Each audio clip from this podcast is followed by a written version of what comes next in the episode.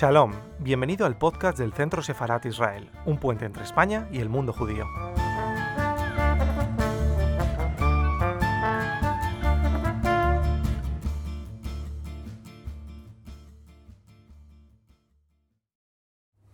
Después de un tiempo, a la madrugada como las seis, separaron las mujeres de los hombres, dos filas, y empezaron a pasar la gente.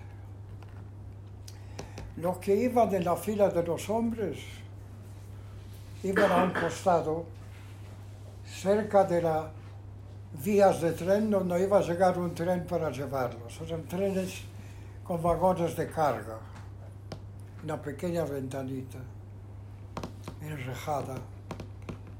Y a las mujeres les llevaban a, otro, a otra vía de, de tren. De ahí nos llevaban directamente a Auschwitz, Birkenau.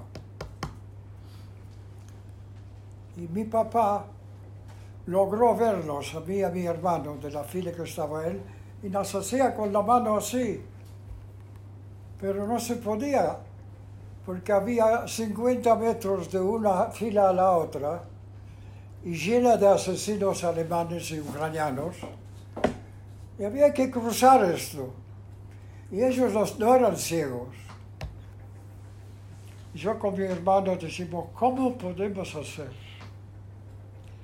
Pitón pasa, gente pasa, que ellos hacen la selección, y pasa un hombre alto, tiene una criatura de meses en los brazos. Cuando llega al asesino alemán, que con una larga fusta seleccionaba a la gente, derecha, izquierda, derecha era para la cámara de gas, izquierda era para trabajar.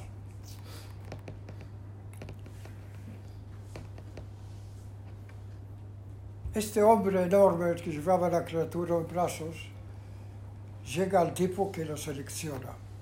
Y el tipo le grita al alemán, tan fuerte que hasta nosotros lo escuchamos, que tire al, al bebé. El tipo no le contesta. Entonces le grita dos veces más. El tipo no contesta. Entonces saca el revólver y le pega un tiro al nene en la frente. El tipo vio esto y se enloqueció.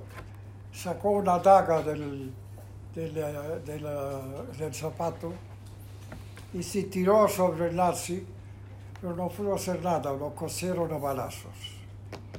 Nosotros aprovechamos este balagán, ¿sabe lo que es un balagán? Un lío, un lío. Un lío. Un caos. Y nos pasamos a la fila donde estaba mi padre.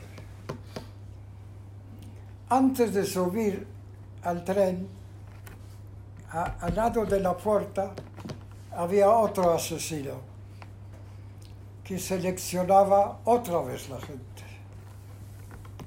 Mi padre tenía 46 años, pero estaba todo caloso de la cárcel, de lo que veía de lo que él entendía. Entonces, cuando estaba ya para subir al vagón, el asesino lo sacó y lo mandó con las mujeres. Y nos quedamos solos con mi hermano. Nunca más lo vi. Y ahí empezó, me mandaban de un lugar a otro, de un lugar a otro. El primer campo de concentración era cerca de, de Cracovia, se llamaba Prococcio. Ahí nos llevaron, antes de entrar, nos sacaban los bolsillos y sacaban todo lo que tenía, valía algo. Ahí me sacaron a mí y a mi hermano las monedas que nos dio mi padre. Nos mandaron a una baraca que tenía 300 presos y cuchetas de tres pisos, una al lado de la otra. En invierno hace un frío polar y en verano como el techo era de zinc, uno entraba como en una sauna. Dormíamos en estos lugares, pegados uno al lado del otro y tapados con una sábana de piojos, que no nos dejó hasta el último día que duró la guerra. Hay problema con el tiempo y no, no te permito que hagas así. Ella, ella ya me va a acosar, perdona. Entonces, llegamos a, a Procoche, nos sacaron las pocas monedas que nos dio mi padre y nos sacaron todo lo que tenía un, valor, un reloj, una lapicera tinta y nos dieron ropa de presos y empezamos a trabajar. A mi hermano a las dos semanas nos llevaron a otro campo. Mientras yo estaba trabajando en otro lugar, vinieron y se los llevaron a otro campo, se llama Skarzisco, donde los alemanes tenían una enorme fábrica de, de municiones. El trabajo de ellos era, de los presos, llenar con pólvora las granadas y cerrarlas. Esto, si no había un accidente que explotaba, del olor a pólvora que se les asentaba dentro, la mayoría moría. Y yo no tuve otro remedio que quedarme solo y me mandaban de un campo para el otro. Después me mandaban al campo de exterminio de Plaszow. ¿Ustedes vieron alguna vez la película La lista de Schindler? Sí, Este campo se llamaba Plaszow.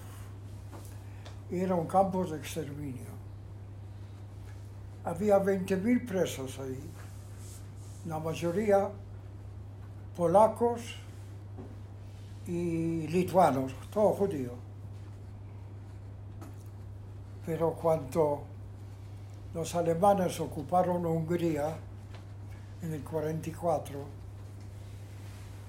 mandaron a todo, a toda la, todo un barrio, como 20.000 judíos, a los campos de exterminio, entre ellos a Plaszow 5.000. Yo en Plaszow gracias que yo conozco siete idiomas, me salvaron la vida. Me dieron una barraca, como yo les expliqué. 300 presos, techo de zinc, paredes de chapa, 60 grados en verano ahí adentro, 30 debajo de las, del cero en invierno. Había dos calentadores para una barraca de 300 personas que dormían en estantes hechos como media luna, pegado uno al lado del otro y cubiertos con la sábana de piojos. Todos los días, a las seis de la mañana, nos levantaban a palazos y a los gritos porque cada barraca tenía un preso que era el jefe de la barraca. Era responsable por los 300 presos. Perdón, voy a hacer una grosería. Era un hijo de mil puta, peor que los nazis. La barraca mía me tocó un ucraniano, dos metros de, de gadol y gordo así porque a ellos no le faltaba comida. Y no hablaba ni una palabra de alemán. Y una tarde, a los pocos días que llegué al campo, vienen, este día no trabajábamos porque era domingo, vienen dos oficiales de la SS lo llaman a este ogro, el tipo viene y le empiezan a hablar en alemán. No sé si alguien entiende chino acá, ¿no? Tampoco entendía él, ni una palabra. Entonces uno de los oficiales se dio cuenta, con la fusta le cruzó la cara empezó a gritar, la próxima vez que venimos, si seguís entendiendo la palabra, te llevamos de acá directamente al crematorio, porque sos una bestia atrasada. Y se fueron. Entonces yo le digo a mi amigo que estaba al lado mío durmiendo, José, esta es la mía. Dice, ¿cómo? ¿Qué vas a ver? Al día siguiente, no, pero al tercer día vinieron los dos mismos oficiales. Y nos llaman al tipo pensando que algo ya aprendió, que iba a entender si tenía excrementos acá en vez de eso. Entonces yo me levanto de la cama me acerco. Y les digo, buen día a los oficiales. Me miran extrañados porque les hablaba alemán como ellos. Todo el primario en Polonia tenía obligación de aprender dos idiomas porque era un gimnasio particular. Entonces aprendí ruso y alemán. Y estos dos idiomas me salvaron la vida más de una vez. Entonces les digo, perdonen señores, pero yo escuché de mi cucheta que ustedes tienen un problema de, de comunicarse con el, con el jefe del Baraca. Sí, me dice el oficial, no entiendo una palabra. ¿Y vos cómo hablas también alemán? Y digo, yo estudié. Entonces me dijo, decile a, a este animal que es la última vez que le perdonamos. La próxima vez que venimos, que no te puedo decir cuándo, si no sabe lo que le decimos, lo llevamos directamente a la cámara de gas.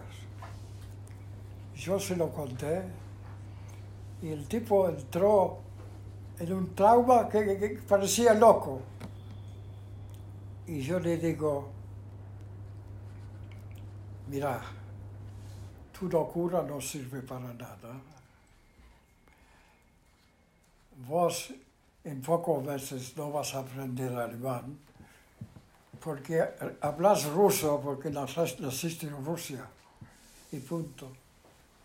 Pero estate seguro que la próxima vez no sobrevivís. Entonces me dijo, ¿cómo te llamas? Le dije. Me dice, Dios te mandó. Vamos a ser mi intérprete. Y yo te voy a dar una porción doble de comida.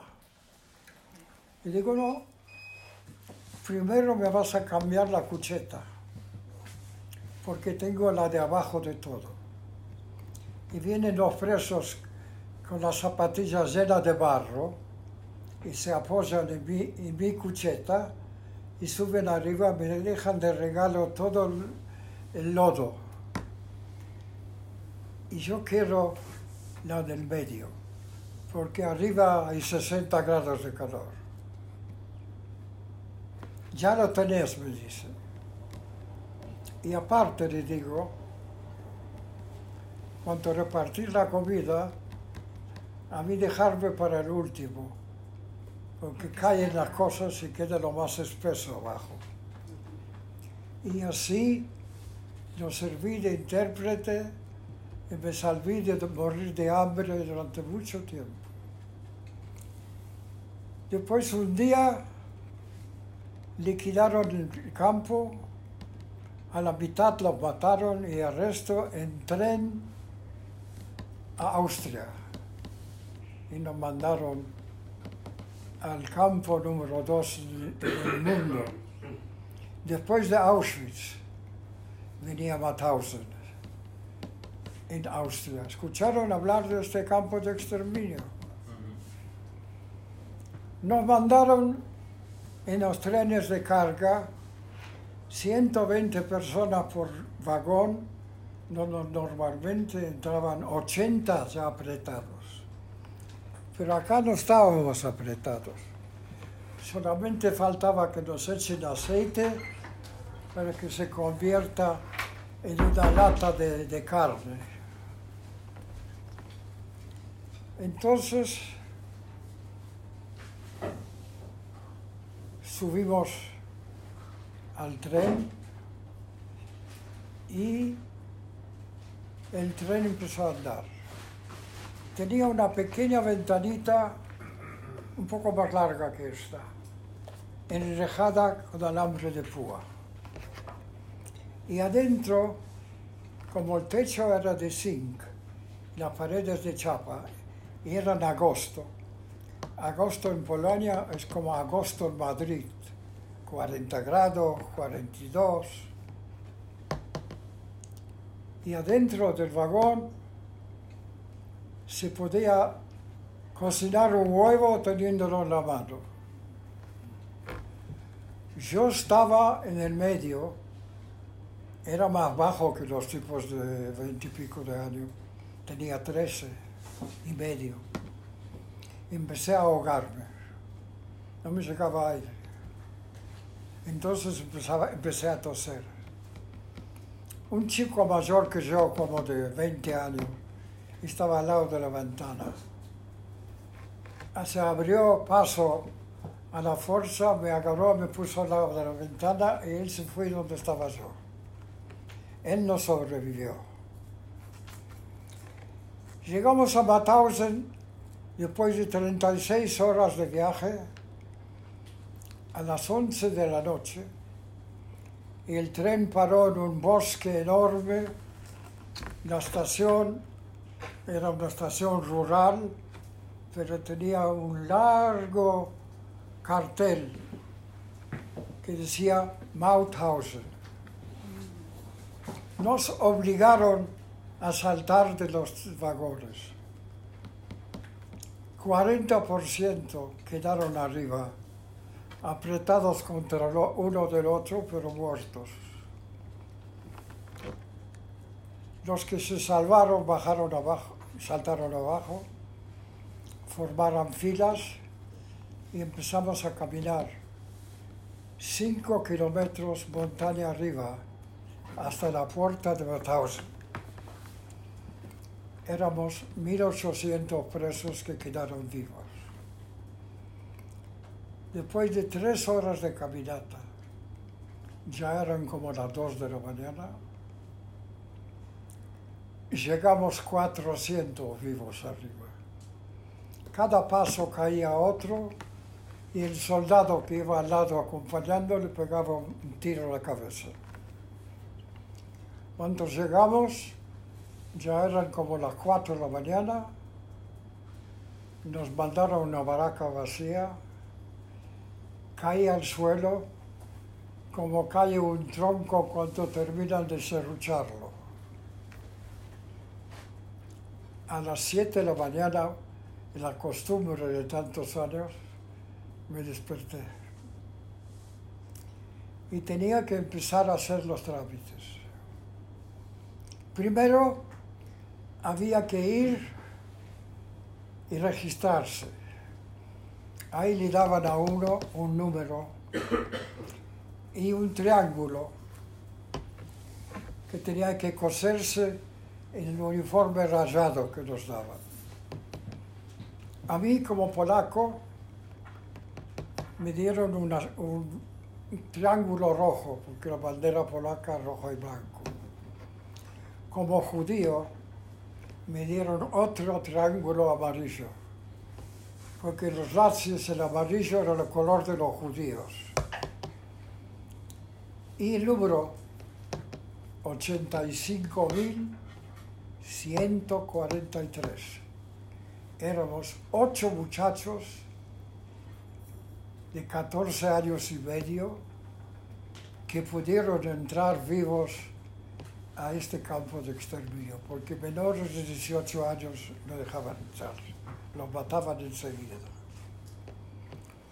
Después, en Mauthausen, me dieron el número me dieron el uniforme a raya, el, el birrete del mismo tipo que nos hacía muy elegantes y los suecos de madera de una sola pieza. Y me dieron la barraca donde tenía que poner mis huesos. Y a la mañana siguiente teníamos que presentarnos al lugar de trabajo donde ya estaba todo anotado. Mauthausen tenía debajo de la tierra una, un lugar donde se saca mármol. ¿Cómo se llama eso? La cantera de mármol. 10 metros debajo del piso. Se bajaba por unas escalerita finita cavada del mármol hasta abajo. Yo me acomodé en la baraja que me dieron y al día siguiente me fui con todos los demás abajo para hacer lo que tenía que hacer. Estoy abajo y veo una hilera de rocas, como de acá hasta, no hasta acá, hasta afuera donde termina el edificio, llena de rocas como de 40 o 50 kilos cada uno, en fila, uno al lado del otro. Cada preso tenía que cargar una, una piedra así sobre el hombro, subir los 10 metros la escalerita, cruzar un kilómetro y medio todo el campo, de la otra punta al lado de la- del alambre electrificado, había una fila idéntica de piedras. Había que dejar la piedra en una punta, ir a la otra, agarrar una piedra igual, cargarla y volver a ponerla abajo. Eso durante ocho horas. El que sobrevivía, no un día, que sobrevivía dos semanas más, algo así, lo mandaban a otro campo donde el trabajo era menos mortal. Yo estoy abajo al día siguiente a la madrugada, mirando la piedra esperando el golpe o el- el- la bala en la cabeza, porque no solamente que no la podía cargar, no lo podía mover. Pesaba cuarenta y pico de kilos, yo pesaba 26. Entonces cuando estoy mirando ahí, esperando el final, veo que alguien me grita de atrás. Giorgio, ¿dónde te vengo a encontrar? Me doy vuelta. Aquí veo un sargento de la SS que el primer campo de concentración, Prokochin, donde yo trabajaba limpiándole las botas a los asesinos ucranianos, ahí teníamos que trabajar desde las ocho y media de la mañana hasta las doce y media de la tarde, construyendo las vías de tren. A las doce y media teníamos media hora de descanso y para comer el, el- ¿cómo se llama? El almuerzo, que se componía de un litro de agua caliente con un puñado de, de clipot de papa, con eh, eh, ¿cómo se llama? Cáscara. cáscara de papa. Y esto era el almuerzo.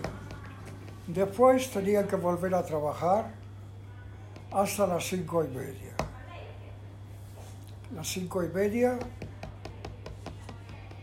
todos formaban filas de 100 y volvían al campo a, una plaza muy grande que los nazis llamaban Appelplatz.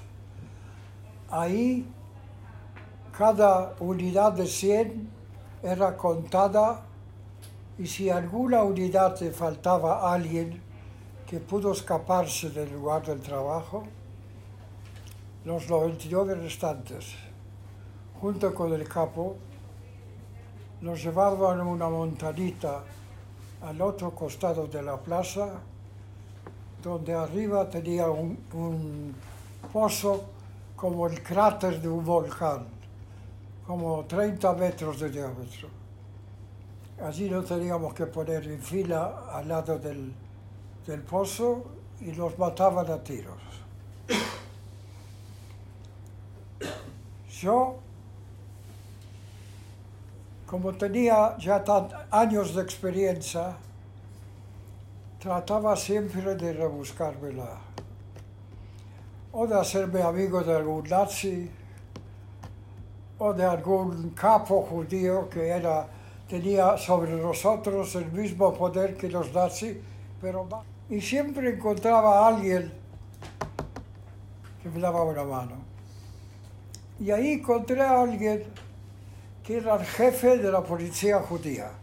La policía judía tenía uniformes, gorras con un paso amarillo y el famoso palo en la mano. Armas no le daban, pero el palo era peor que un arma. Y ellos sacaban la gente que marcaban para fusilar, la gente que eh, eh, cuidaba la orden de la plaza donde hacían los recuentos. Y toda la mañana, a las 7, ya estábamos parados en la plaza esperando el recuento. Terminaba el recuento, cada unidad con su capo iba al lugar del trabajo.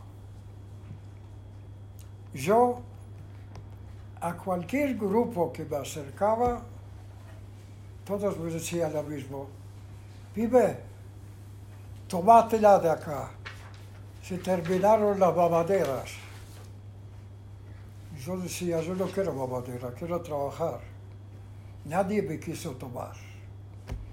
Entonces, cuando ya tomaba- quedábamos dos, escucho por alto parlante que piden un preso joven para un trabajo especial. Yo digo, una bala, un trabajo especial, me da lo mismo. Corriendo me presenté y ya había otro, pero me eligieron a mí.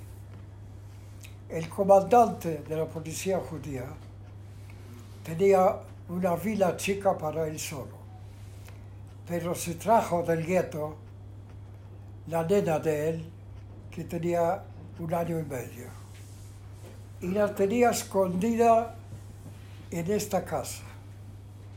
Y necesitaba alguien que atienda a la nena, porque él estaba todo el día ocupado con los presos.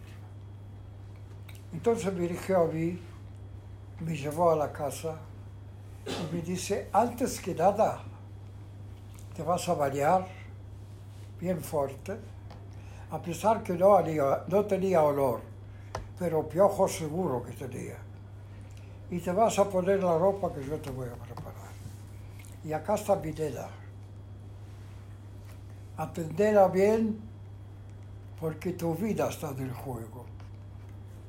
Digo, capitán, lo voy a entender como si fuese mi hija, porque yo adoro a los chicos. Y además, usted me saca de la cloaca y me deja acá en una casa brillante. Empecé a trabajar ahí varios meses y la nena se acostumbró tanto a mí, hablábamos en polaco, que cuando estaba por irme empezaba a, viajar- a- a llorar y no paraba. Pasé ahí varios meses, los mejores meses de la guerra y de los campos. Porque comía lo que quería, había de todo ahí. Y estar con la nena era, como se dice en hebreo, un tanuk, una, una felicidad. Un día me viene el capitán judío me dice, Giorgio, lamento mucho, pero tengo mala noticia para vos. Me avisaron en forma secreta de que los nazis están por descubrir dónde está tu hija. Porque alguien habló. La tengo que sacar hoy mismo del campo y dársela a unos amigos cristianos de la ciudad. Porque si no van a matar a ella y a mí. Así que te voy a buscar otro trabajo que no sea tan terrible. Y me buscó un trabajo en una fábrica de cepillos. Ahí aprendí a hacer cepillos de todos los tamaños. Pero yo estaba en la punta, sentado acá, y había una mesa tres veces más larga de esta, ocupado alrededor con presos que hacían los cepillos. Pero yo estaba solo acá. Y el, el eh, nazi encargado de esta fábrica era uno de los nazis, un buen chico. No podía matar a la gente porque necesitaba que trabajen. Pero cada vez que pasaba al lado mío, agarraba los dos manos que tenía envueltos en guantes de cuero y me pegaba golpes acá que la cabeza me zumbaba durante media hora después. Trabajé ahí hasta que vino la orden de dejar Plasov y viajar al exterior porque las tropas rusas estaban cada día más cerca. Me olvidé de contarles algo muy importante. En Plasov, el comandante de Plasov tenía una villa de lo adentro del campo sobre una montanita. Era un asesino loco.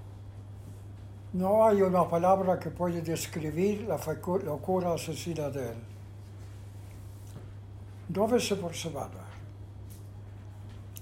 Se levantaba temprano cuando todos los presos estaban en el Appelplatz esperando el recuento.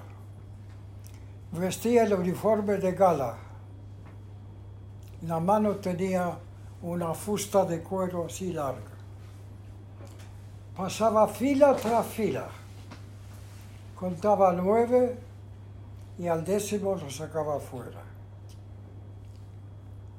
Cuando tenía cien chicos, nos mandaba a un campo especial cerrado donde les tenían todo el día y la noche los llevaban a la montanita y ahí los mataban. A mediados de marzo de 44 vi que sacó un preso más o menos a dos metros y medio de donde estaba yo inmediatamente entendí que yo soy la próxima víctima. Porque 10 personas paradas, uno pegado al otro, son más o menos dos metros y medio. Efectivamente, el tipo se paró al lado mío, me pegó un golpe con la fusta y al grito, Heraus, en alemán, afuera, me sacó. Me junté con los 199 víctimas que había en un lugar especial, un lugar cercado con alambre de púa, donde todos esperábamos todo el día hasta que caiga el sol, que nos llevaban a la montanita para matarnos. Me sacó, me fui al terreno cerrado junto con los demás, era un pandemonio gritos, llantos, rezos. No se podía soportar. Yo no rezaba porque ya los dije, mi religiosidad quedó en algún cámara de gas y no me interesó sacarla de vuelta. Bueno, le voy a seguir contando pasé solamente por tres campos de exterminio. Me salvé de puro milagro, por eso escribí el libro El séptimo milagro, porque si yo lo cuento la gente no me cree. Porque yo salí vivo cuando mataron a los 200, porque cuando escuché las balas, los tiros, me desmayé y me caí al pozo. Y los demás me taparon. Y a la noche cuando vinieron los judíos que trabajaban en Sonderkommando, que se dedicaban a quemar los, las- los muertos, se dieron cuenta que yo vivía y decidieron salvarme eh, arriesgando su propia vida. Me metieron en un, en un coso de, que se usa en los, en los trabajos de edificios, con una rueda y un, Una carretilla. Sí, me taparon con herramientas de trabajo. Me llevaron a la puerta de la enfermería noche, tarde. Y me tiraron desnudo, bañado en sangre, como salí del pozo, a la puerta de la enfermería. Y se escaparon. Después de un rato, un médico salió para tomar aire. Mira, y me ve tirado en el suelo. Vinieron dos, dos eh, este, ayudantes, me metieron adentro en una lonca que es donde se llevan los heridos. Vino el jefe del hospital, un médico judío muy famoso que vivía en Varsovia, doctor Ullman. Me miró y dice, yo apenas se podía mirar, estaba medio choqueado, pero me dice, lo que pasó con vos hoy, eh, me pasó la primera vez, yo ya estoy un año y medio acá, y ya tenía miles de presos acá. Que vos saliste vivo de este pozo es un milagro, es el primer caso. Y que vos viniste acá es el primer paso. Y que yo te voy a salvar también va a ser el primer caso. Entonces me curaron. Tenía una pequeña herida en la pierna donde me, me llegó la bala en vez de llegarme a la cabeza. Me curó la herida, me dejó acostado y se fue. A la mañana de madrugada vino, me trajo una gorra que me caía hasta acá. Deja, no quiero atender. Lo va, que lo apague.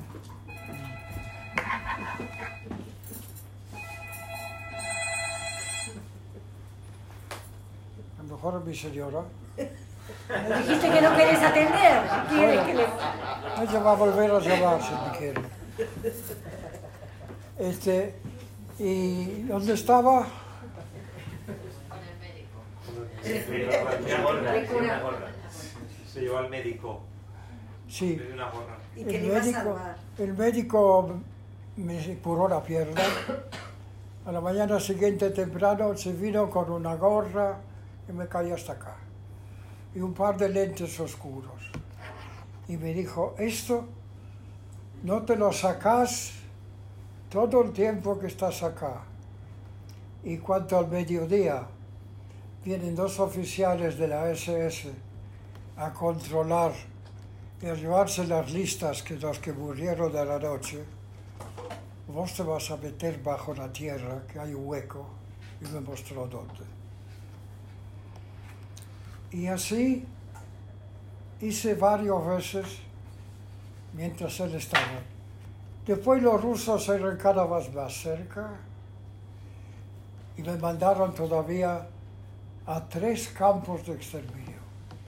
En cada campo había infaltable. El primer campo eran solamente 10.000 presos, pero había una cámara de gas y un crematorio.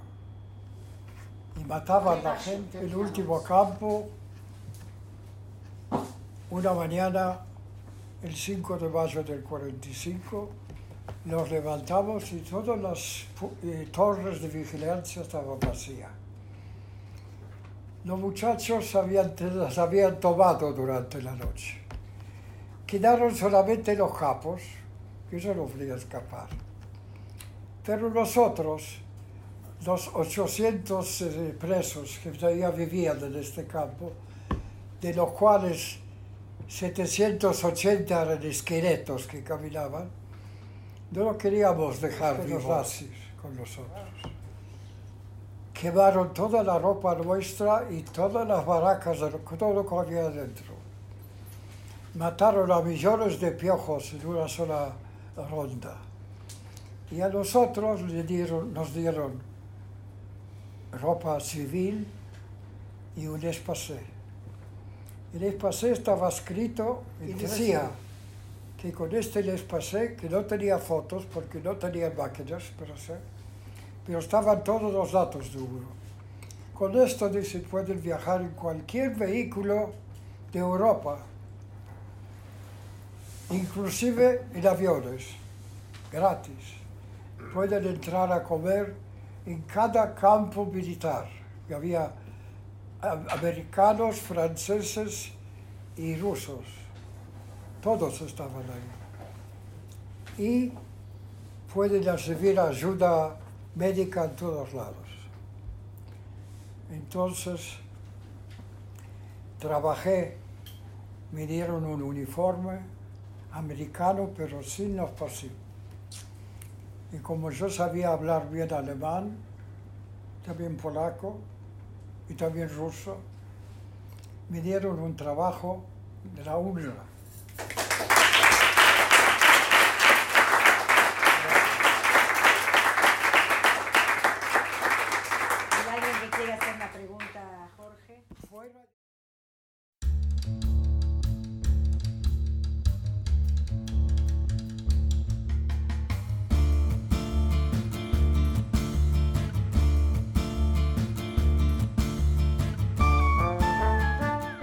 Estás escuchando el podcast del Centro Sefarat Israel. Gracias por seguirnos.